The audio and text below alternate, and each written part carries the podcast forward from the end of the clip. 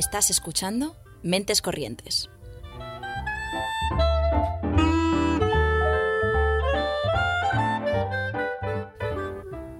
Puedes escucharnos los lunes a las seis y media en Ágora Sol Radio y los miércoles a las 3 en Radio Almaina de Granada, en el 88.5 FM o en su web.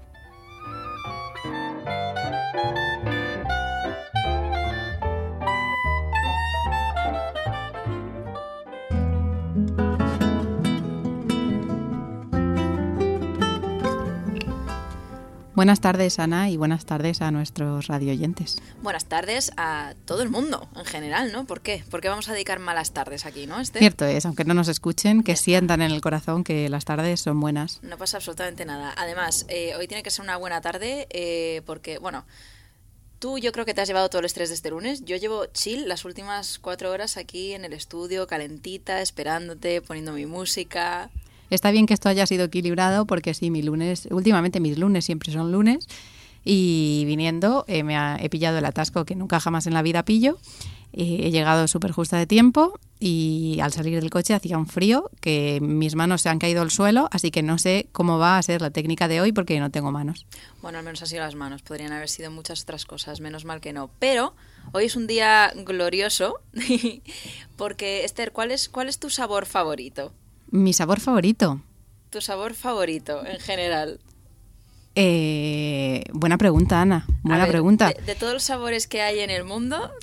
Yo creo que a mí me gusta bastante el sabor así como ácido dulce. Uh -huh. De las frutas cítricas como pueden ser la, las mandarinas. Las mandarinas, qué curioso, qué curioso. ¿Sabes, sabes además, mandarinas como en inglés tangerine, ¿no? Mm, sí. El, me... el, el, tangerine flavor es como que está, como que está bien. Nos gusta, nos gusta ese sabor. Nos gusta y además lo hemos buscado y curiosamente, oh, ¿quiénes son tangerine flavor? Sorpresa. Nuestros queridísimos amigos de tangerine flavor que ya pasaron por aquí. Si no habéis escuchado el programa, ya estáis tardando. Bueno primero escucháis este, lo termináis de escuchar, claro, por favor, sí. no, no paréis esto. Pero cuando terminéis os, os, vais directos a buscar el programa que, que hicimos con ellos, que fue súper interesante. Y ya por fin han sacado ese disco que tanto ansiábamos y del que tanto nos comentaron, que algún adelanto hicieron aquí en directo, y hoy tenemos uno de esos temazos para que lo disfrutéis. ¿Y cuál es ese tema, Ana? El tema es eh, Roses. Pues allá vamos.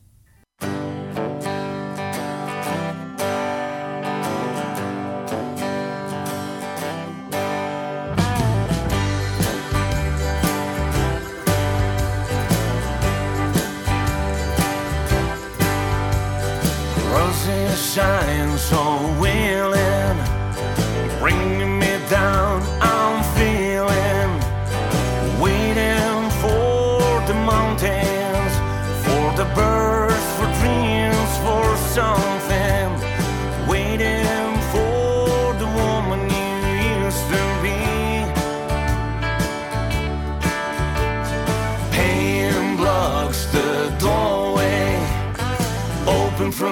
outside is the only way.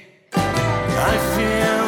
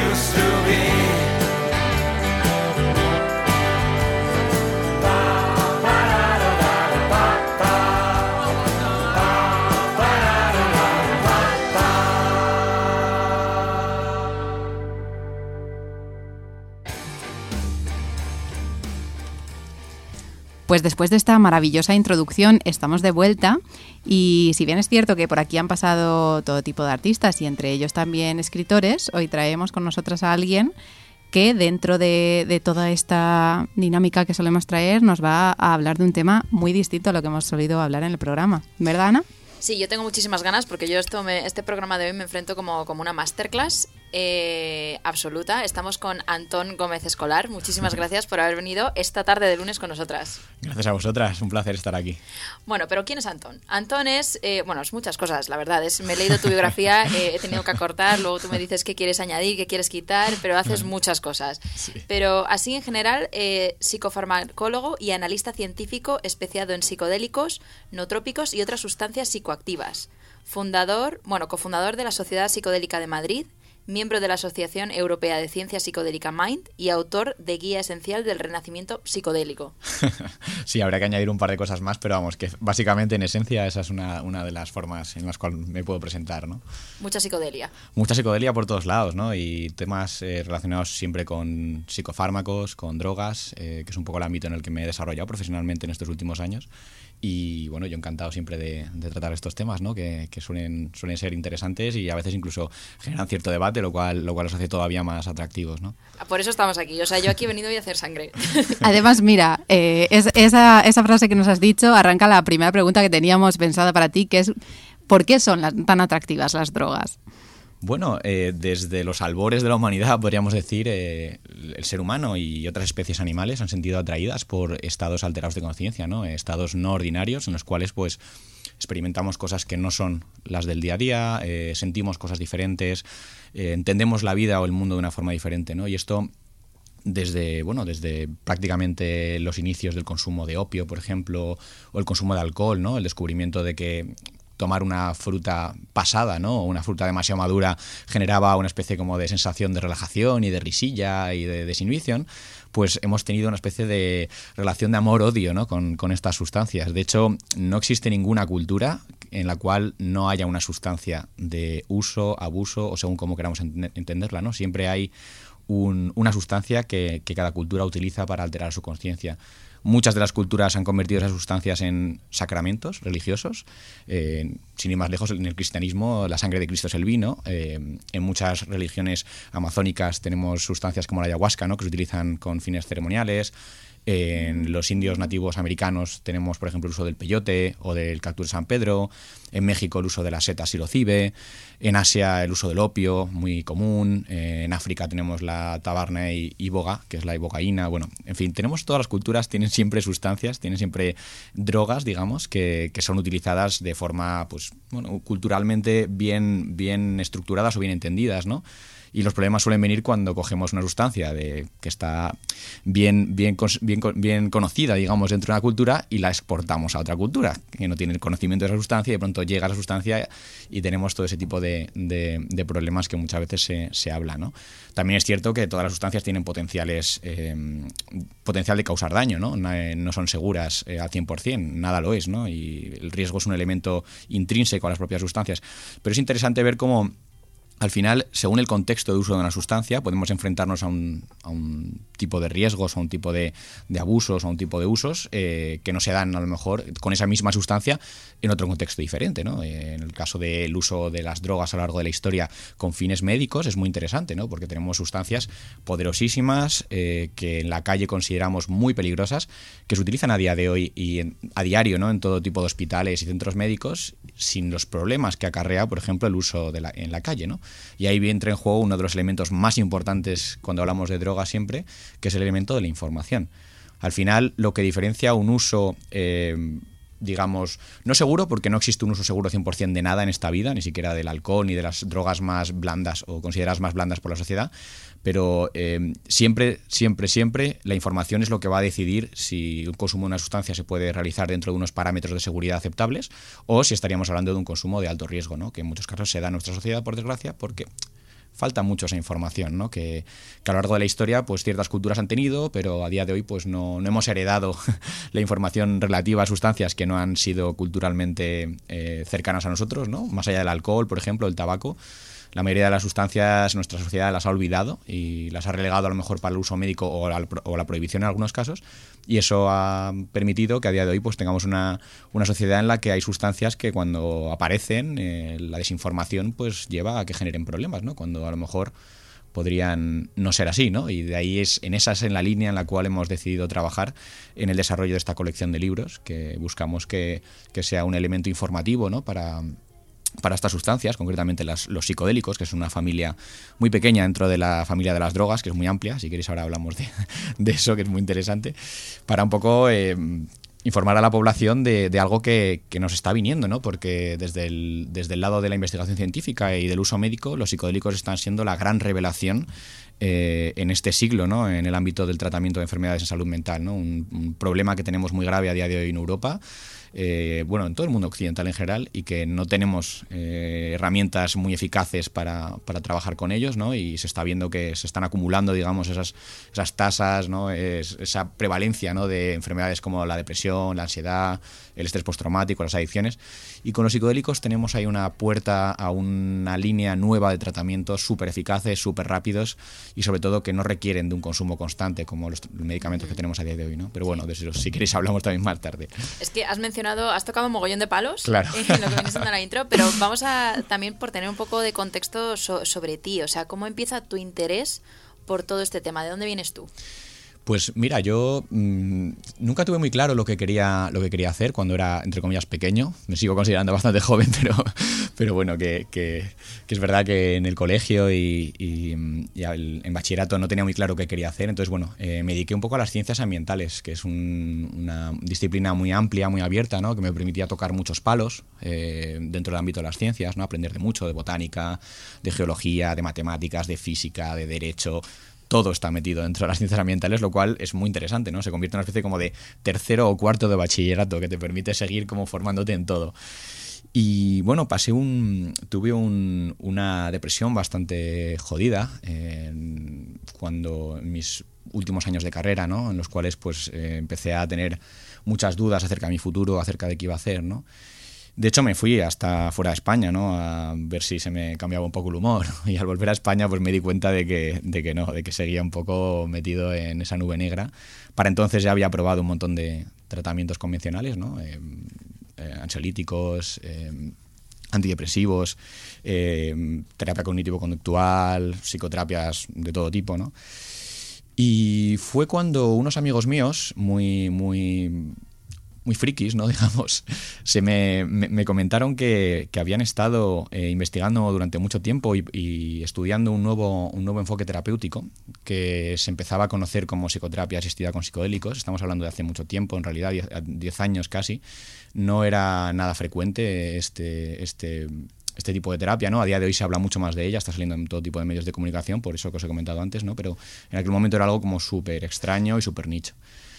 Y bueno, como ya había probado casi toda la farmacopea legal disponible para este tipo de, trastornos, pues me, me decidí a, probar eh, este nuevo enfoque, ¿no?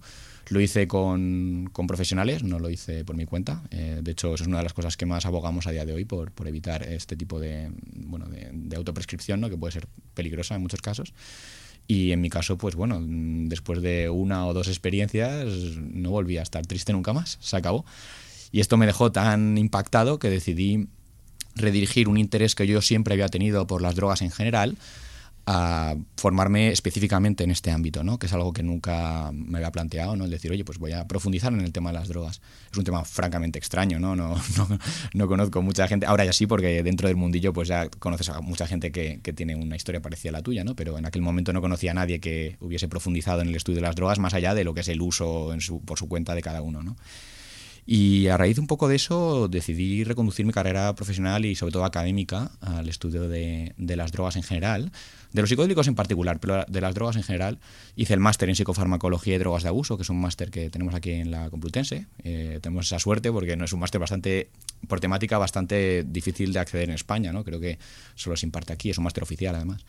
Y a raíz un poco de eso también entré en, en Energy Control, que es una ONG, eh, bueno, es un programa de una ONG que se llama Asociación Bienestar y Desarrollo, que lleva 20 años, bueno, ya más, 25 hemos cumplido este año, asistiendo a festivales de música y a lugares de ocio en los cuales se produce consumo de drogas para informar a la gente acerca de estrategias de reducción de riesgos, ¿no? De, oye, si has decidido consumir esta sustancia, si ya lo has adquirido, si ya mmm, has tomado la decisión, no estamos aquí para decirte que no lo hagas, estamos aquí para explicarte cuáles son las formas de reducir los riesgos al máximo es decir, de poder tener un consumo que no sea, eh, sea, que sea lo menos problemático posible, ya que has tomado esa decisión de, consumir, ¿no? Y de hecho mmm, contamos con herramientas que, que, para mucha gente son muy llamativas, ¿no? Como por ejemplo el análisis de sustancias en festivales de música, ¿no? Esto es muy interesante. La gente muchas veces, eh, gente que nunca se acercaría a preguntar información de este tipo de sustancias por miedo un poco a, al juicio, ¿no? A que, pues sí que se acercan a nosotros porque tenemos tenemos, eh, tenemos realmente valor que aportarle. Entre ellos, el análisis de sustancias nos permite analizar la sustancia que la persona va a consumir en ese momento. Nos dejan una pequeña muestra y podemos ver eh, la pureza, los adulterantes y de esta forma podemos evitar que cuando una sustancia está muy adulterada, la persona sin saberlo la consuma y reducimos un montón de sustos, digamos, o de problemas que se podrían dar cuando una persona adquiere una droga adulterada y la consume y puede darle muchos problemas de salud. Entonces, esta herramienta, concretamente el análisis de sustancias, nos, en general es, es, bastante llamativa para todo el mundo y la gente siempre, ah, sí, sois los que analizáis drogas. Sí. Bueno, en realidad el análisis de drogas es una herramienta más ¿no? dentro, del, dentro del arsenal que tenemos para reducir los riesgos del usuario, pero fundamentalmente es la información. ¿no? Entonces, bueno, a raíz un poco de toda esta formación en información eh, de sustancias, a trabajo del Energy Control, eh, empecé a trabajar en la Agencia Europea de Drogas, que es la, bueno, la agencia oficial que tiene la Unión Europea para controlar todo el tema de drogas en Europa. Bueno, más que controlar, monitorizar, porque realmente lo que hacen es eh, informar acerca de lo que se está consumiendo en Europa, dónde, formas de consumo, colectivos que están haciendo uso de sustancias, estrategias que pueden servir para, para, reducir o prevenir o, o, limitar esos riesgos, esos daños, ¿no? Y estuve ahí, bueno, mm, me lo pasé fantástico, debo decir, en, en Lisboa, trabajando para esta, para esta agencia.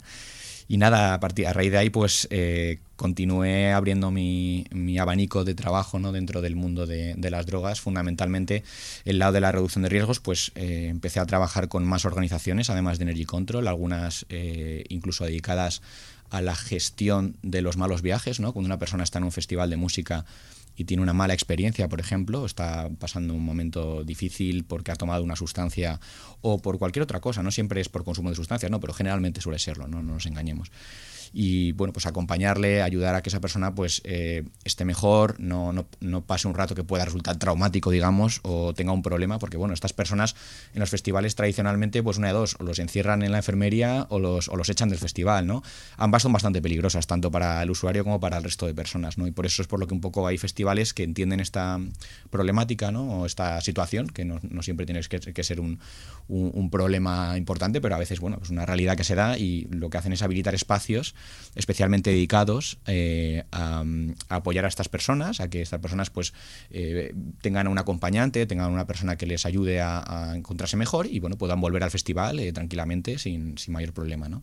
Eso es concretamente lo que se llama bueno, Cosmic Care, que es el nombre de la organización que trabaja en el Boom Festival en Portugal y en otros festivales grandes del país También, bueno, eh, he trabajado en, en, en, otros enfoques, ¿no? Pero siempre desde el ámbito de la reducción de riesgos. Y estos últimos años lo que más me estoy dedicando es sobre todo al trabajo en el área de los psicodélicos. Porque como os eh, avanzaba anteriormente, los psicodélicos están empezando a despertar un grandísimo interés científico y médico en todo el mundo. Eh, se están postulando como la próxima gran revolución en, en, salud mental, los próximos grandes tratamientos que vamos a tener eh, ojalá dentro de poco disponibles para los pacientes. De hecho, bueno, eh, su proceso de legalización, eh, bueno, autorización médica más que legalización, ¿no? porque en realidad no hablamos de que vayan a estar disponibles para el consumidor, ni, ni en supermercado, ni siquiera en la farmacia, ¿no? Hablamos de, de, de tratamientos que se van a administrar por parte de un profesional, eh, un psiquiatra, un psicólogo, en un entorno controlado y que nunca va a estar esa sustancia, digamos, en manos del paciente, ¿no? sino que se le da al paciente y cuando el efecto ha pasado, el paciente se puede ir a su casa, pero no, no es para llevarse a casa, no es para tomarlo todos los días, no es para comprarlo en la farmacia, ¿no? sería solamente para administrar bajo control. En esta en esta última línea eh, también hay un montón de... Bueno, está, se está despertando mucho interés también a nivel social. O sea, hay mucha gente muy interesada en este tema, gente que se está incluso lanzando a hacer este tipo de experimentos por su cuenta, ¿no? A, a, a buscar, eh, a explorar este, este tipo de espacios. Yo me he creado una, una, pequeña, un pequeño canal de divulgación que se llama La Drogopedia de Antón, que lo he creado además en todas las redes sociales, en el cual estoy empezando a hacer ahora eh, divulgación acerca de, estos temas. ¿no? Eh, drogas en general, pero voy a, tener, voy a hacer mucho énfasis especialmente en psicodélicos, que es, que es como os he dicho, un poco lo que más eh, está despertando el interés ahora. Pero bueno, en general un poco el momento en el que estamos ahora mismo justifica que, que, al final el trabajo de reducción de riesgos o el trabajo de información se centre un poco en las modas del momento, ¿no? Y si bien España o Europa en general ha tenido un consumo de sustancias bastante elevado y estos últimos años fundamentalmente sustancias como la cocaína, por ejemplo, como el éxtasis eh, o algunos psicodélicos están aumentando su consumo, así como el cannabis, pues hay que estar ahí, ¿no? Y hay que realmente poder ofrecer herramientas para, para aquellas personas que que bueno, que han decidido que, que la abstinencia no es su elección y fundamentalmente que no tienen, o sea, que hay mucha gente que entiende que el consumo esporádico recreativo no es un consumo necesariamente problemático, ¿no? Y es verdad que muchas personas, la inmensa mayoría de las personas que hacen un consumo recreativo de drogas puntual y esporádico no suelen tener nunca ningún problema a lo largo de su vida relacionado con ese consumo, ¿no? Es una etapa de su vida, son una serie de eventos y ya está. Pero bueno, siempre hay una pequeña minoría que sí que puede acabar teniendo problemas y por eso es especialmente importante que la información esté ahí, ¿no? Para que si bien el número de personas que prueben la sustancia siga siendo el mismo que ha sido siempre, ese porcentaje de personas que acaban teniendo un problema relacionado con la sustancia sea siempre lo, más pequeño posible. Claro, tiene, tiene sentido lo que dices y al final también hablas mucho de, de, cómo ahora sí que está habiendo cierto crecimiento, cierto interés que ha incrementado con respecto a antes. Tú has mencionado que tú mismo, antes de meterte en todo esto, lo probaste por tu cuenta y viste que te funcionó. Eh, ¿Cómo fue el acceso que tuviste en aquel entonces a probarlo? Pues muy complicado, porque como, bueno, eh, el acceso a las sustancias es bastante fácil en general, en, en, todos los entornos en los que, en los que he tenido constancia, ¿no? Pero lo que sí que es cierto es que el acceso a, a una experiencia terapéutica controlada por parte de un profesional no es tan sencillo, porque hablamos de unas terapias que a día de hoy todavía no están reguladas en la mayoría de los casos. Y digo esto porque ya empieza a haber algunas que están reguladas y autorizadas. Eh, en el año 2019, la Agencia Europea del Medicamento y la Agencia Española, de, o sea, perdón, la Agencia Americana del Medicamento, que es la FDA, autorizaron la psicoterapia asistida con ketamina que es el primer psicodélico que ha sido autorizado para tratamientos en salud mental. Y especifico lo de la salud mental porque la ketamina es un medicamento que conocemos desde hace muchos años, ¿no? los años 60, 70, y se lleva usando en medicina de forma bastante exitosa como un anestésico para la cirugía. ¿no? De hecho, la fama un poco que, que, se habla por ahí es que, el, que es como la, la anestesia para caballos, ¿no? A ver, en realidad es verdad que se utiliza mucho en veterinaria, pero también en neonatos, ¿no? En, personas muy, muy pequeñas que no tienen a lo mejor bien formado el hígado, que no tienen unos rangos de seguridad adecuados para utilizar eh, anestesias convencionales, se utiliza la ketamina en ese tipo de casos. Pero aparte de la ketamina, no hay muchas más terapias psicodélicas que estén autorizadas a día de hoy. Hay algunas que están ya muy cerca de ser autorizadas, por ejemplo, la psicoterapia asistida con MDMA, con lo que conocemos como éxtasis, va a ser legal probablemente de aquí a dos, tres años. Eh, obviamente en esos parámetros que hemos hablado antes, ¿no? Eh, uso eh, controlado, controlado ¿no? efectivamente, directamente, no para comprarlo en la farmacia, no para llevárselo a casa, sino para que te lo administren en una clínica especializada en la cual te van a acompañar las horas que dure la experiencia, ¿no? O, por ejemplo, la psicoterapia asistida con psilocibina, que es el principio activo de las setas mágicas. Está también a unos yo diría que dos, cuatro años de, ser autorizado también para, para, uso médico controlado. Entonces, estamos ahí, ¿no? Está llegando esta nueva ola de tratamientos, están funcionando muy bien en los ensayos clínicos, están teniendo unos, unas tasas de seguridad espectaculares, una eficacia muy alta comparado con los tratamientos convencionales y sobre todo efectos duraderos, que eso es algo muy llamativo, ¿no? Porque estamos acostumbrados en salud mental o o en, en psicofarmacología a que una sustancia hace una acción en el cerebro, pero cuando desaparece ese efecto de esa sustancia, el cerebro vuelve a su estado basal. ¿no? En el caso de los psicodélicos no sucede esto, porque eh, se generan una serie de procesos eh, mentales que permiten que la persona durante ese tiempo en el cual está en esa experiencia trabaje ciertos elementos o evolucione en ciertas cosas que a la vuelta vuelven ya contigo, digamos, ¿no? Y eso es lo que le da a la psicoterapia asistida con psicodélicos ese interés, ¿no? No hablamos de un tratamiento crónico que se administra a diario para forzar químicamente a que la persona se encuentre mejor o se encuentre más relajado. Hablamos de una especie de, de catalizador que lo que hace es acelerar un proceso terapéutico que a lo mejor se hubiese producido al cabo de cinco años de terapia, pero en vez de en cinco años lo tiene en una tarde. Entonces la persona es capaz de dar un salto enorme en cuanto a evolución terapéutica en muy poco tiempo y sobre todo que perdura. Sobre estas sesiones de psicoterapia asistida, eh, ¿en qué consisten en concreto? ¿Es solamente ese, esa administración de la sustancia o van acompañadas de algún tipo de proceso concreto? ¿Nos puedes explicar un poco? Pues muy buena pregunta y de hecho esto es algo muy importante que para que la gente lo, lo entienda bien. Eh, al final, eh, es un cambio, muy, un cambio de paradigma con respecto a la farmacología tradicional, ¿no? en la cual, pues bueno, eh, normalmente vas al psiquiatra, ¿no? al psicólogo, en el caso de que haya medicación vas al psiquiatra, el psiquiatra te evalúa y, bueno, en teoría eh, la idea es que se haga psicoterapia y además de la psicoterapia se administre un, un, psicofármaco, ¿no? que acompaña o facilita la psicoterapia porque la persona está más estable, está de mejor humor durante los primeros estados a lo mejor de, del tratamiento, pero, pero en el caso de los psicodélicos es diferente. En el caso de los psicodélicos, lo que se hace en las primeras sesiones es, primero, una evaluación de cuál es eh, un poco cuál es el problema que trae la persona, qué es lo que quiere trabajar. Luego se hace un cribado. Es muy importante cribar. ¿Por qué? Porque los tratamientos con psicoterapia asistida con psicodélicos, por desgracia, no son para todo el mundo. hay personas que tienen eh, enfermedades psiquiátricas subyacentes o latentes que no deberían exponerse a un psicodélico porque podría agravar esa enfermedad. ¿no? Hablo concretamente de, los trastornos psicóticos, ¿no? Eh, enfermedades como la esquizofrenia y en algunos casos la bipolaridad. ¿no? Este tipo de personas pueden tener problemas si, si consumen psicodélicos, se puede agravar. Entonces, es muy importante esta, este cribado para evitar que, que este tipo de patologías eh, entren en contacto con, con, psicodélicos. Pero bueno, si la persona no tiene este tipo de patología subyacente, pues, que es lo, lo, más habitual, entonces eh, pasarían ya un poco a la fase en la cual se les empieza a preparar para la experiencia. ¿no? La preparación de la experiencia es clave. La persona tiene que saber más o menos qué es lo que va a vivir eh, bajo los efectos de la sustancia, es imposible predecir exactamente lo que va a pasar. Es imposible. Esto no, no, es preocupante en sí, porque bueno, dentro de los parámetros de seguridad eh, pueden pasar muchas cosas sin que sea un problema, ¿no? Pero es verdad que, es importante que la persona más o menos sepa a, a qué atenerse, ¿no? qué puede suceder. Y también eh, cómo actuar en caso de que las cosas pues, se pongan un poco difíciles, ¿no? Porque bueno, una experiencia con psicodélicos no siempre es, no siempre es agradable. De hecho, bueno, se considera un viaje porque pasa por muchas fases, ¿no? A lo largo de esas horas que dura una experiencia, que según la sustancia que utilices puede ser pues entre 4, 6 o hasta 10 o 12, según la sustancia que se utilice, pasa por diferentes fases. Puede haber momentos más agradables, más, más de, de autodescubrimiento, de alegría, de placer, de amor universal, ¿no? Todo este tipo de cosas que están tan estereotipadas con el, con el mundo hippie, ¿no? Pero también hay elementos que pueden ser mucho más problemáticos o más difíciles de transitar, ¿no? Momentos de ansiedad, momentos de, de confusión, momentos incluso de angustia, ¿no? De miedo. Entonces es importante que el paciente tenga herramientas para saber cómo transitar esos momentos eh, de una forma que no le resulte problemática y sobre todo que luego a la larga pueda ser útil para el proceso psicoterapéutico, ¿no? porque al final hasta de las malas experiencias se pueden sacar muy buenos aprendizajes, se pueden sacar muy buenos resultados terapéuticos. Esto es un descubrimiento también bastante positivo que se ha hecho en estos últimos años. ¿no? Se pensaba que los, las malas experiencias era algo a evitar a toda costa ¿no? y se ha descubierto que muchos de los, de los mayores avances en en, bueno, en curación terapéutica en psicoterapia asistida con psicodélicos se dan después de experiencias francamente difíciles, ¿no? que permiten a la persona como avanzar más. ¿no? Se aprende más a veces de, lo negativo que de lo positivo. ¿no?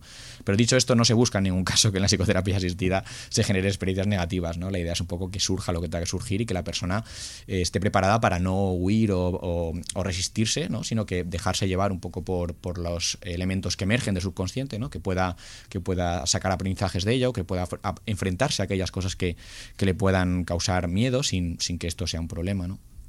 Y una vez que, que estos eh, elementos están ya eh, interiorizados por la persona, que se le han explicado, que se le han dado una serie de mantras ¿no? Eh, de, cómo, de cómo llevar estas situaciones, se fija una intención. ¿no? La intención es un poco hacia dónde quieres que, que vaya la experiencia, hacia dónde quieres que vaya el viaje. ¿no? La intención no es expectativa, y esto es muy importante, porque una cosa que es bastante peligrosa con los psicodélicos es generar expectativas, porque van a ir por donde tengan que ir. Y al final muchas veces las personas pues eh, se llevan una sorpresa, ¿no? Pero bueno, está bien que, que haya una intención, ¿no? Porque la intención al final, si además está en concord- concordancia con el contexto en el cual se produce el consumo, en el caso de un contexto terapéutico, la intención pues debe ser terapéutica claramente, al final eh, eso hace que la terapia sea mucho más efectiva, ¿no? Entonces, bueno, fijar esa intención, eh, eliminar expectativas acerca de cuál va a ser el resultado, ¿no? O sea, tú puedes fijar el camino, por dónde quieres que vaya, pero lógicamente no te puedes agarrar a un resultado porque a lo mejor no es lo que, lo que consigues en esa sesión, ¿no? Una vez que se, que se ha eh, dejado todo eso claro, eh, pues ya se cita a la persona para, para, una, para, las, para la sesión de psicoterapia asistida. ¿no? Lo curioso es que durante la psicoterapia asistida con psicodélicos no hay mucha interacción con el terapeuta o con los terapeutas, porque lo más común es que sean eh, un hombre y una mujer eh, que acompañen a la, persona que se está sometiendo ¿no? al tratamiento. Eh, esto bueno, es una cosa que se hace desde hace muchos años por costumbre, ¿no? pero en realidad bueno, basta con que sea una persona bien formada, bien preparada y fundamental que genere confianza o, o- o buena bienestar o buenas sensaciones en la persona, ¿no? Porque los psicodélicos son amplificadores emocionales, ¿no? Si, si hay cierta desconfianza hacia el terapeuta, si hay miedo hacia lo que se está haciendo, el lugar que se está haciendo, todo eso se puede ver muy incrementado y se puede estropear o hacer que la experiencia sea mucho más difícil de lo que, de lo que podría ser, ¿no? Entonces, ahí cuando se cita a la persona, se le, normalmente se le administra la sustancia, que suele ser una dosis alta de un, de un psicodélico clásico. Hay que mencionar que los psicodélicos clásicos, eh, sustancias como la LSD, la psilocibina, que es el principio activo de las setas, eh, son sustancias bastante seguras eh, cuando hablamos eh, farmacológicamente, ¿no? a nivel fisiológico, a nivel de cuerpo. De hecho, de muchas de ellas no se conoce ni la dosis letal. ¿no? Se han dado casos de intoxicaciones ac- accidentales con cantidades salvajes, ¿no? de cientos de veces la dosis activa, que no han resultado en ningún problema físico. ¿no? La persona ha vuelto normal. ¿no? Obviamente esto no quiere decir que sean totalmente seguras a nivel mental, ¿no? porque una dosis muy elevada de un psicodélico puede ser tremendamente desestabilizante. Pero bueno, que no, no, no hablamos de sustancias que tengan un potencial tóxico eh, relevante a diferencia de otras que sí que utilizamos a día de hoy en medicina, ¿no? Sustancias como las benzodiazepinas o sustancias como los, como los antidepresivos, ¿no? Que a determinadas dosis pueden incluso causar la muerte, ¿no? Una vez administrada la sustancia, lo que hace el terapeuta o los terapeutas es básicamente eh, acompañar a la persona físicamente con su presencia, pero la persona está tumbada en un sofá con una mantita, con unos cubreojos, un antifaz de estos, como lo de los vuelos internacionales de, de los aviones, y unos cascos con una playlist perfectamente preparada para guiarte por el- las diferentes fases de la experiencia, ¿no? De hecho, son playlists que duran pues lo que dura la sustancia, ¿no? Seis horas, cuatro horas, según lo que vayas a consumir. Y eh, tienen fases, ¿no? A lo mejor el inicio es más tranquilo, ¿no? Porque se puede generar más ansiedad en la subida de, de la sustancia, de los efectos. Luego a lo mejor hay una parte como más, más de, de cumbre, ¿no? Eh, con mucho más apoteósica, espectacular. Luego a lo mejor hay una bajada más relajante o más emocional. Al final la playlist está es uno de los guías, ¿no? Que, con los que cuenta persona cuando está en, un estado psicodélico. Y bueno, para concluir la, experiencia, bueno, la persona termina, eh, se empieza a encontrar mejor, eh, a lo mejor se quita ya el antifaz, se quita los cascos. Y lo que suele hacerse en ese momento es que la persona, pues bueno, escriba o dibuje o un poco eh, libere algo de, de lo que está, de lo que ha estado experimentando, viviendo, y normalmente se, se va a descansar, ¿no? Y al, día siguiente o a, o a los dos días, o según cómo sea la terapia, se suele iniciar un proceso que es muy importante también, que es lo que se conoce como integración. Y esto es clave, porque ahí es cuando se coge todo el material subjetivo, todo el material experiencial, todo el material emocional que ha emergido durante esas horas de experiencia psicodélica en los cuales la persona ha estado como en su mundo, ¿no? Eh, introspectivo, metido, encerrado en sí mismo, ¿no? y sin, sin interactuar demasiado con los eh, terapeutas, a menos que tenga un malestar y quiera un poco eh, solicitar ayuda de los terapeutas, en cuyo caso pues le pueden colocar una mano en el hombro o darle la mano o dar un poco, recordarle un poco la intención terapéutica y demás, que eso suele reconfortar mucho.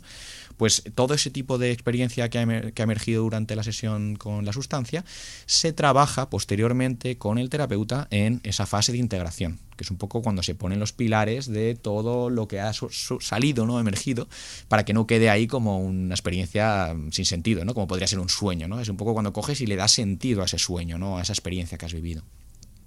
Y una vez hecho esto, si las cosas han ido bien, como en muchos de los casos sucede, lo que va a pasar es que esa persona se va a encontrar con que los síntomas que tenía posteriormente, esa depresión, esa ansiedad, ese estrés postraumático, esa adicción, ya no es la misma que era antes. Ya es más fácil de manejar, ya no emerge tanto, ya no es tan importante en la vida de la persona.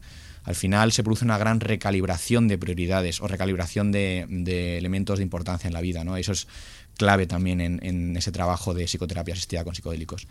Es francamente curioso, misterioso, pero muy interesante ver cómo, cómo se catalizan ¿no? estos procesos terapéuticos que de otro modo podrían llevar mucho más tiempo y, y con, con esta terapia se pueden obtener de una forma bastante rápida. Dicho esto, nada en esta vida, por desgracia, es 100% seguro y 100% efectivo y hay mucha gente que no ha tenido beneficio terapéutico, terapéutico, mucha gente que no ha tenido una buena experiencia, bueno, mucha tampoco, pero hay gente que no tenido una buena experiencia.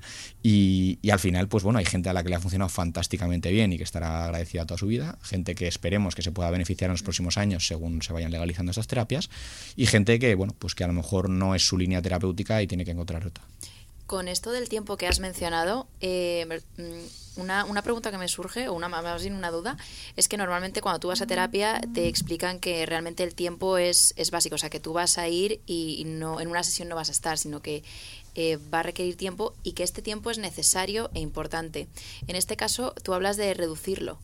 Eh, al final, el tiempo ese que se, que se invierte en terapia al final no es tan necesario como pensábamos. Es muy necesario. Lo que pasa es que los psicodélicos tienen una acción farmacológica en el cerebro muy curiosa. Por un lado, eh, por así decirlo, eliminan el filtro que tenemos normalmente que divide, digamos, lo que es la parte consciente y la parte inconsciente de nuestro flujo eh, cognitivo, con lo cual eh, aceleran muchísimo el acceso a determinados eh, elementos que en terapia convencional pueden llevar mucho tiempo de acceder, ¿no? Sobre todo si tenemos cosas que están bloqueadas, cosas que están de algún modo inaccesibles, ¿no? A la conciencia ordinaria de forma fácil y hay que trabajar mucho tiempo en llegar a ellas. Se puede llegar mucho más rápido a ellas con los psicodélicos. Y otra cosa muy importante, y esto ya es más fisiológico, es que los psicodélicos son lo que se llama eh, neuroplastógenos. Son sustancias que estimulan la neuroplasticidad, hacen que el cerebro se vuelva mucho más maleable, mucho más eh, fácil de reconfigurar, acelera mucho ese proceso. De hecho, se habla muchas veces de que una persona, bajo los efectos de los psicodélicos, su cerebro se parece mucho a un cerebro, al cerebro de un niño, a un cerebro infantil. Un cerebro infantil que es capaz de aprender muy rápido, que es capaz de adaptarse muy rápido a un entorno y que es capaz de hacer todas esas cosas que una persona mayor tiene una grandísima dificultad y requiere de un gran tiempo de desarrollo. De hecho, es curioso, pero en estos últimos años se ha descubierto que uno de los mecanismos que utilizan los antidepresivos convencionales, ¿no? Que siempre creíamos que estaba relacionado con, no, es que la serotonina, porque nos falta serotonina, tal. Al final, parece ser que uno de los principales mecanismos de acción de los, de los antidepresivos inhibidores selectivos de la recaptación de serotonina, que se llama, como puede ser la fluoxetina o el- bueno, otros, otros muchos que, que- son de uso muy convencional, es que también incrementan esas, esa neuroplasticidad. Lo que pasa es que de una forma mucho más sutil. ¿no? Entonces, al final, pues ese tiempo que requieres, eh, pues lo sigues requiriendo igualmente. ¿no? En el caso de los psicodélicos, ese aumento de la neuroplasticidad parece ser que es inmediato, parece ser que es duradero durante una temporada y que te permite adaptarte mucho más rápido a una nueva realidad que sobre la que estás trabajando para un proceso terapéutico. Entonces, al final, no es que el tiempo no importe, es súper importante, pero es verdad que el cerebro de una persona bajo los efectos de los psicodélicos tiene muchísima más capacidad y muchísima más facilidad para adaptarse a cambios o a aceptar nuevas realidades o reconfigurar un poco patrones de pensamiento eh, patológicos que llevaba arrastrando mucho tiempo. ¿no? Porque algo que hacen los psicodélicos muy bien es romper patrones. Si a lo largo de nuestro desarrollo, eh, desde que somos pequeños hasta que somos mayores, vamos internalizando y automatizando respuestas a nuestro entorno, eh, pensamientos, ideas, cosas que ya como que nos vienen automáticamente, ¿no? No tenemos que andar pensando en cada cosa que vamos a hacer, como un niño pequeño que sí que tiene que estar pensando en todo y de hecho cuando mira algo se queda fascinado con todo, ¿no? En cambio un adulto va directo a la cosa porque ya tiene, como que va descartando todo lo que hay a su alrededor porque ya lo tiene muy visto, ya sabe lo que es, no tiene que pararse a tocarlo, a chuparlo, a investigarlo, ¿no? Entonces, esos patrones que se han quedado muy metidos dentro de nosotros a veces pueden ser patológicos y pueden ser ideas sobre uno mismo, sobre una misma, eh, ideas de no valgo para nada o eh, es que yo no, esto no se me da bien, cosas así que, que es difícil romper porque con los años se han quedado muy cristalizados dentro de nosotros, ¿no? Así como un esquiador bajando una ladera, una ladera de, una, de una montaña genera un, un, surco que luego el siguiente esquiador probablemente lo va a seguir también porque es mucho más fácil. De hecho, como te salgas, sin querer vas a volver a caer en ese surco, ¿no? Eh, el psicodélico rompe eso temporalmente y nos permite reconfigurar esos caminos. ¿no? En terapia eso es súper útil. De hecho, en la misma analogía que acabo de, de proponer del esquiador, eh, sería como si de pronto vuelve a nevar, esos surcos quedan tapados o más o menos tapados, y la persona tiene la oportunidad de volver a hacer otro, otros surcos nuevos sin caer en los antiguos. Y esto es muy útil para, sobre todo, eso, adicciones, depresión, eh, ansiedad, todo tipo de, patrones de pensamiento que sean cíclicos, rum, ruminantes que sean difíciles de romper ¿no? y que sea necesario esta ruptura para, para, pasar a un proceso terapéutico. ¿no? Pues ahí los psicodélicos aceleran una barbaridad ese tipo de procesos. Y tú te centras en, en tres drogas en particular, la silo, psilocibina, el MDMA y el LSD. ¿Por qué, ¿Por qué, son estas tres las más relevantes? Bueno, en realidad eh, trato muchas sustancias. Lo que pasa es que es verdad que un poco por también por imaginario colectivo, ¿no? por cómo, por cómo concibimos eh, socialmente eh, los psicodélicos, las más populares y también las que más eh, promesa están ofreciendo en, en, terapia están siendo fundamentalmente la psilocibina y la MDMA, que son sin duda alguna las más avanzadas, junto con la ketamina. Aunque la ketamina, eh, siendo, un poco, siendo un poco riguroso, no es un psicodélico eh, típico, que diríamos, sino que es un psicodélico atípico. O sea, tiene unos efectos que sí, efectivamente son psicodélicos, pero que van por otro camino, van por el camino de la disociación, que se, que se llama, ¿no? La MDMA tampoco es un psicodélico típico, es lo que se llama un psicodélico empatógeno entactógeno, una sustancia que genera empatía, eh, una gran cantidad de empatía ¿no? con, entre personas que nos rodean y entactógeno, conexión con uno mismo. ¿no? Entonces, al final, las que más me parecen interesantes de cara al futuro son sobre todo esas dos, psilocibina y, y MDMA. La LSD también tiene una grandísima importancia, lo que pasa es que tiene un problema muy importante en terapia y es que dura demasiado. Entonces, eh, de cara a una jornada laboral de un terapeuta, eh, tener una persona 14 horas o 16 horas en el diván no es muy práctico, digamos. las manos, ¿no? Bueno, y esto, todo lo que hemos estado hablando, eh, viene a raíz de, bueno, hemos conocido a raíz de una colaboración eh, con la editorial Argonauta, que es con, donde vas a sacar la guía esencial del, del, renacimiento psicodélico de la que hablábamos al principio.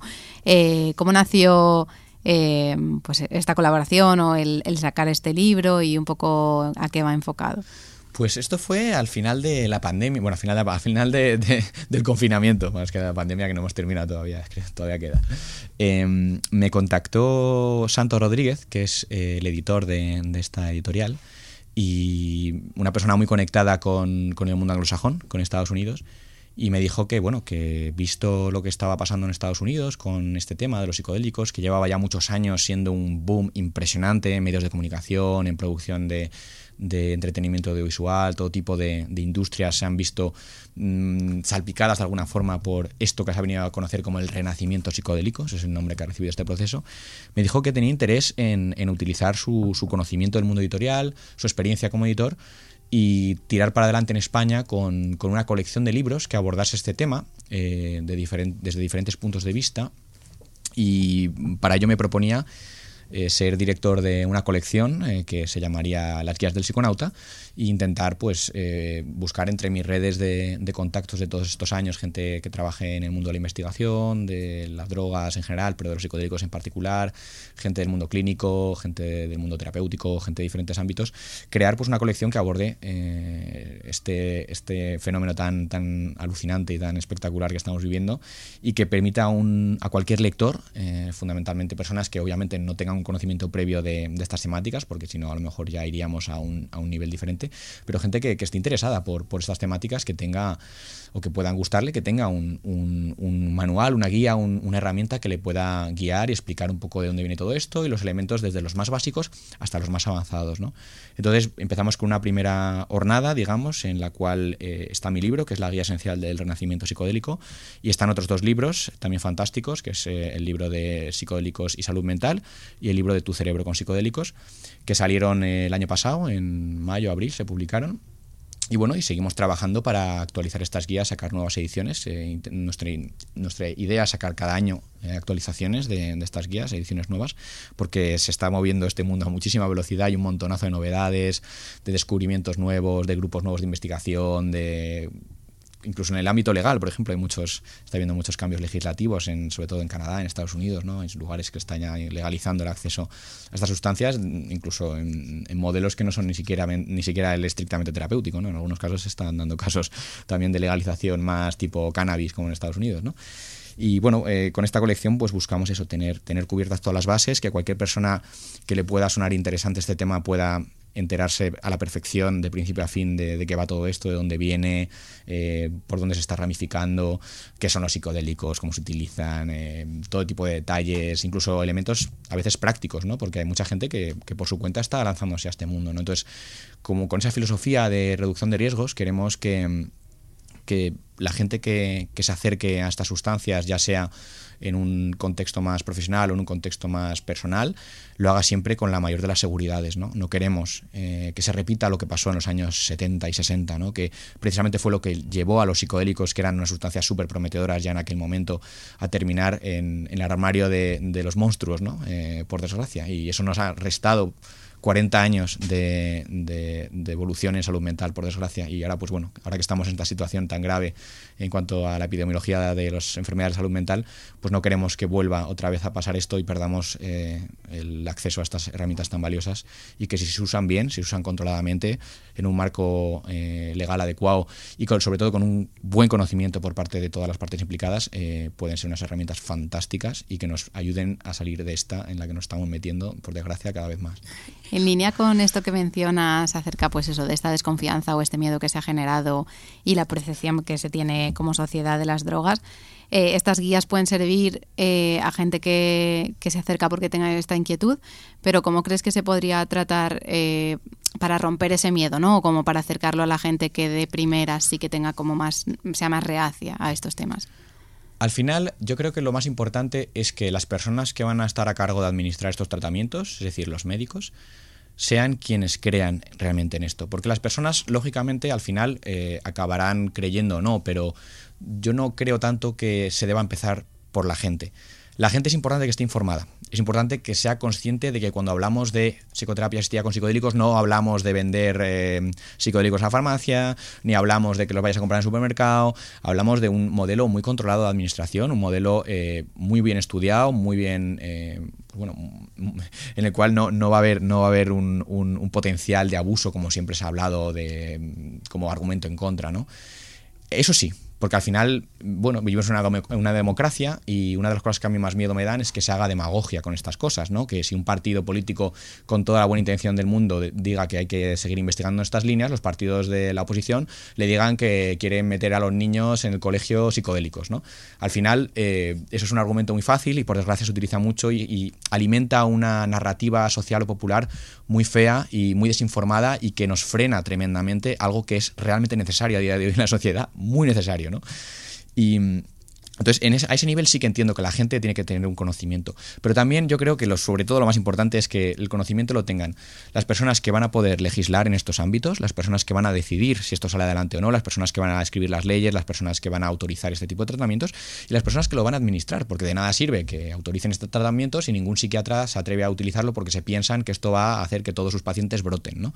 Cuando en realidad sabemos que no es así. Pero bueno, que ese mito, esa, esa percepción sigue estando ahí, ¿no? Entonces, ese- ese- esos colectivos es muy importante eh, que tengan el conocimiento. ¿no? La gente, por supuesto, pero yo me fijaría como prioridad para que esto avance, sobre todo los colectivos académicos, investigadores, terapéuticos y legisladores o reguladores, ¿no? que eso es un poco también a, a quien, a quien estoy yo más intentando acceder últimamente a través de otras plataformas, no, no necesariamente esta colección, que es una buena herramienta también, pero, a través de otras plataformas en las cuales también estoy eh, involucrado. De todo lo que has mencionado al principio, como esto también tiene un trasfondo eh, de alguna manera espiritual en muchas culturas, ¿por qué no, no lo hemos heredado? ¿Por qué ha habido un corte de información en algún punto?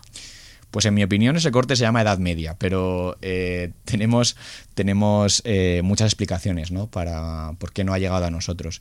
En realidad hay muchas culturas que, bueno, pues que lo han, lo han heredado desde hace milenios y, sigue con ellos, ¿no? En nuestra cultura es verdad que hubo una gran disrupción cultural, un poco de lo que era el pasado y lo que era el presente en, en la Edad Media, precisamente.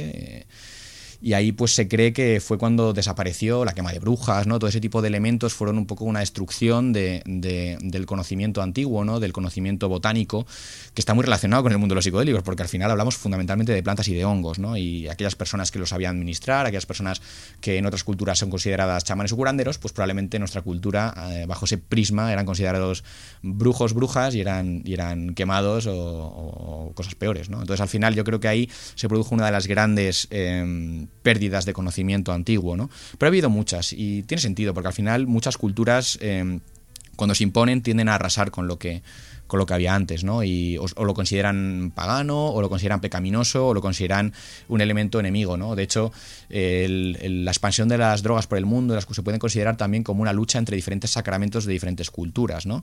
La cultura, pues nuestra, occidental, cristiana, pues es una cultura del alcohol, ¿no? Pero hay otras culturas que están más basadas en el opio, culturas más basadas en plantas visionarias, ¿no? Y allá donde llega una religión, pues tiende a imponer sus sacramentos y a considerar que los sacramentos que había previamente ahí son demoníacos, o son paganos, o son pecaminosos, ¿no? Entonces, bueno, se podría entender de ese prisma, eh, más a nivel religioso o sociocultural, pero también hay, otros, hay otra forma de entenderlo, ¿no? El- es verdad que las drogas también están muy relacionadas con, con cómo una cultura se forma y cómo una cultura se comporta. Eh, el alcohol, eh, el café, por ejemplo, son sustancias que a día de hoy tenemos muy acomodadas a nuestra forma de vida, a nuestro funcionamiento social, ¿no? El alcohol como para desconectar del trabajo durante el día, ¿no? El café como la droga capitalista por excelencia, ¿no? Al final tenemos eh, ese modelo en el cual utilizamos diferentes sustancias para diferentes usos, pero a lo mejor en nuestra cultura no hay tanto hueco para la rebelión, a lo mejor, o la ruptura, eh, como lo hay cuando se consumen psicodélicos. De, hecho, uno de los grandes motivos por los que los psicodélicos fueron prohibidos no fue tanto por sus problemas de seguridad, que si bien es cierto que estaba habiendo algunos problemas, fundamentalmente muy sobredimensionados por la prensa de aquel momento, ¿no? Era muy fácil hacer grandes titulares, ¿no? De mujer salta de un acan- acantilado porque había tomado LSD, o hombre viola, no sé qué, por haber tomado LSD. Al final eso era muy típico en aquel momento y le dio una, una imagen horrible a los psicodélicos. El principal motivo por el que los psicodélicos fueron prohibidos es porque fueron una herramienta contracultural muy importante que alimentó un movimiento social en Estados Unidos que era un movimiento que era tremendamente incómodo para el establishment, un movimiento pacifista, un movimiento a favor de los derechos civiles, un movimiento que estaba en contra de la guerra de Vietnam, gente que no seguía los- los- las normas o los estándares de las generaciones eh, posteriores, o sea, precedentes, perdón. Al final era un problema, era un problema y, acentuaba un problema mayor, que era ese problema de, ese clima eh, que había en aquel momento, ¿no? en los años 60 en Estados Unidos o en el resto del mundo, ¿no? pero fundamentalmente allí en Estados Unidos. Y eso pues aceleró mucho que se llegase a, esa medida drástica ¿no? de prohibir los psicodélicos para prácticamente todos los usos. ¿no? Aunque nunca quedasen formalmente prohibidos para la investigación o el uso médico, bueno, el, el médico sí, ¿no? La, investigación nunca quedó del todo prohibida, sí que es cierto que a nivel práctico se volvió prácticamente imposible, ¿no? Pero bueno, al final eh, es que todo tiene mucho que ver con, el pozo cultural que tiene. Y en nuestra sociedad tenemos drogas eh, con efectos perniciosos muy, muy claros. Eh, un ejemplo muy fácil es el tabaco, ¿no? El tabaco tiene mata 6,6 millones de personas al año en el mundo, que es una barbaridad auténtica. Y la mayoría de la gente tampoco se lo piensa mucho, entonces entonces es un, un- pitillo. Ahora bien, cuando una persona va a tomar un psicodélico, que es una sustancia que en la serie histórica no se conoce ninguna muerte que se haya producido por ella, por ejemplo, eh, hay advertencias de todo tipo y, y miedos de todo tipo que tienen sentido, porque al final hay que tener respeto a estas sustancias. Son sustancias muy, muy poderosas y pueden ser muy peligrosas si se utilizan no adecuadamente, se utilizan sin conocimiento, se utilizan de una forma eh, banal o ligera, ¿no? Pero es verdad que, sus tasas de seguridad cuando se utilizan con, con controles adecuados son tremendas, ¿no? y esas tasas de seguridad eh, no las tienen otras sustancias que consumimos sin ningún tipo de reparo, ¿no? El alcohol, el tabaco, algunos psicofármacos, pues bueno, al final es muy cultural, ¿no? No nos damos cuenta eh, o lo tenemos ya tan metido dentro de nosotros y esto pues pasa también en otras culturas con estas sustancias, ¿no? que ya tienen un manejo muy histórico muy bueno de, de ellas y bueno, pues no les parecen algo tan, tan del otro mundo, ¿no? como nos puede parecer a nosotros cuando, cuando oímos hablar de ellas o, o, nos, o nos, plantean la posibilidad de, de tener una experiencia psicodélica. Al principio de la entrevista mencionabas, de hecho, esta diferencia un poco, ¿no? Entre lo que conocemos como drogas blandas y las drogas más duras. ¿Dirías que realmente esa, esa diferencia existe en realidad o es algo más social? No existe para nada. Es decir, a nivel farmacológico se puede hablar de sustancias más tóxicas o menos tóxicas, se puede hablar de sustancias más adictivas o menos adictivas, se puede hablar de sustancias con mayor eh, poder farmacológico y sustancias con menor poder farmacológico, pero esa división en realidad no, no, no tiene mucho sentido porque si entendemos que las drogas más duras o más blandas es en referencia al daño que hacen, entonces esa clasificación, tal y como la tiene la gente en la cabeza, no tiene ningún sentido. Porque el alcohol, por ejemplo, que se considera una droga blanda, es una de las sustancias más problemáticas que tenemos. De hecho, eh, cuando se elaboran rankings del daño social y del daño personal que producen diferentes sustancias, el alcohol suele salir siempre la primera. Es una sustancia tremendamente problemática, no solo a nivel de salud, que lo es, sino también a nivel social. O sea, la cantidad de peleas, accidentes de tráfico, eh, decisiones absurdas, violencia que se derivan del alcohol es espectacular. Y eso es algo que hay que tener en cuenta, no son externalidades, es como en, como en economía, ¿no? Bueno, eh, esto me ha costado tanto ya, pero ¿cuánto te ha costado, por ejemplo, toda la cantidad de combustible que has tenido que quemar para producir esto, ¿no? Ese tipo de cosas hay que tenerlas dentro, hay que tenerlas en cuenta dentro de la ecuación también, ¿no? Y en el caso del alcohol, pues es muy alta. En el caso del tabaco, igualmente. O sea, el tabaco es una, sustancia que no te mata en el momento, pero es una sustancia que a lo mejor eh, al cabo de unas décadas te, te genera un cáncer cuyo coste no solo ya no hablamos ya de sufrimiento, de salud, de pérdida de años de vida productivos, ¿no? como se habla muchas veces en, en, epidemiología. Hablamos ya del propio coste social, coste económico, coste para, para nuestros sistemas sanitarios es enorme, porque las enfermedades crónicas que se derivan tanto del alcohol como la cirrosis hepática o del tabaco, como puede ser un cáncer de pulmón o un cáncer de, de laringe o cualquier, es tremendamente elevado y tremendamente difícil de, de, tener en consideración, por desgracia. Debería tenerse más en consideración y no se colocarían como drogas blandas como se colocan a día de hoy. O por ejemplo, el cannabis, que bueno, eh, se puede entender como una sustancia más o menos problemática según eh, a qué área hagamos referencia, ¿no? Eh, a nivel, por ejemplo, físico, el cannabis es, verdad que es una sustancia muy segura, eh, tiene muy, poco, muy poca toxicidad orgánica. Es raro que, una persona con cannabis, por consumo de cannabis tenga un problema fisiológico, tenga pues, un problema de cardíaco y demás.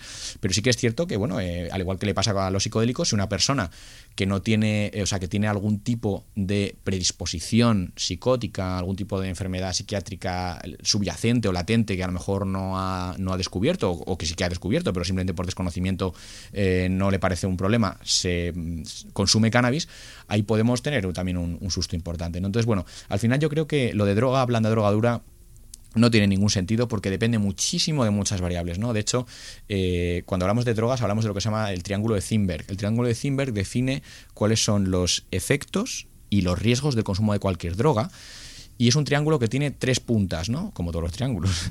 Y en una de las puntas está la persona, en la otra punta está el contexto y en otra, en la otra punta está la droga. Normalmente estamos siempre obsesionados con la droga, ¿no? Y decimos, bueno, a ver, ¿qué efectos hace esta droga? ¿Qué dosis es la de esta droga? Eh, ¿Es tóxica esta droga o no? Pero es que al final no nos damos cuenta de que muchas veces los elementos más importantes del consumo de drogas están en las otras dos puntas. ¿Quién es el que está consumiendo la droga o la persona que está consumiendo la droga? ¿Tiene alguna enfermedad latente? ¿Qué conocimiento tiene la sustancia? ¿Tiene expectativas o no? Eh, ¿Se encuentra bien ese día o está teniendo un día horrible? Todo ese tipo de elementos tienen una importancia capital a la hora de la experiencia. O por ejemplo el contexto, otro elemento que también tendemos a olvidarnos, ¿no? No es lo mismo, ni te afecta igual una sustancia, ya sea alcohol, ya sea un psicodélico, ya sea lo que sea, si estás en tu casa con unos amigos, que si estás en una discoteca, que si estás conduciendo un coche, por ejemplo. O sea, tenemos que tener siempre muy claro que eh, cuando hablamos de riesgos y de efectos de drogas, siempre hablamos de un triángulo. No hablamos solo de la droga, hablamos de quién la está consumiendo también, la persona, su edad, su salud, del lugar en el que está, el contexto de consumo, con quién está, y todo eso es muy importante. Y eso yo creo que ahí sí que se podría establecer una mejor eh, clasificación de drogas más o menos arriesgadas, digamos, o con unos efectos más o menos adecuados, pero en función de cuál sea la persona y cuál sea el contexto. No como una, un ranking absoluto que todo el mundo diga, ah, mira, pues esta droga blanda, ¿no? Claro, efectivamente, ¿no? Porque a lo mejor el cannabis puede ser muy blando para una persona, pero a lo mejor es terriblemente peligroso para otra, por ese tipo de condicionantes previos que tiene la persona que, nos, que hace que no sean iguales, ¿no? Por más que la droga sea la misma. Bueno, y para terminar, eh, este tema yo creo que da para mucho de qué hablar y nos hemos quedado cortos en tiempo. Quien quiera seguir un poco indagando sobre el tema, ¿dónde puede encontrar esas guías? ¿Dónde puede encontrarte a ti? ¿Dónde puede encontrar a, la editorial para, para seguirse informando? Pues sí, las guías muy fáciles. En Google, eh, guías del psiconauta, eh, tenemos web y tenemos de todo. Los libros eh, individualmente están a la venta en, Amazon y en, librerías físicas. Y en, de hecho, todos tus libros pueden encontrar todas las librerías físicas en las que está a la venta, si quieren ir físicamente a ello. los libros son la guía esencial del renacimiento psicodélico, psicodélico y salud mental y tu cerebro con psicodélicos. La guía esencial es una introducción a todos estos puntos importantes y luego las otras dos guías son más específicas ya para profundizar, para gente con, un interés ya más profundo en ese tema o más, más background, que quieran seguir eh, progresando en su conocimiento. Y luego también en, en, mi canal que, que, acabo de lanzar, que creo que puede ser interesante para aquellas personas que les interese el mundo de las sustancias y de la reducción de riesgos, que recuerdo que son em, la drogopedia de Antón, eh, está en todas las redes sociales, Instagram, TikTok, YouTube, Facebook, o sea que eso es fácil de, de, encontrar. De Efectivamente. Pues nada, nos hemos quedado con eh, amplia lectura para el resto de la semana, eh, con un programa que definitivamente tenemos que pensarlo una vez apaguemos los micros y, ver con qué nos quedamos, con el, cuál es el pozo. Y nada, eh, deseando hacer una mesa redonda y que te vengas en otro momento para, para ahondar más en este tema que es muy interesante. Encantado, muchísimas gracias. Es un placer.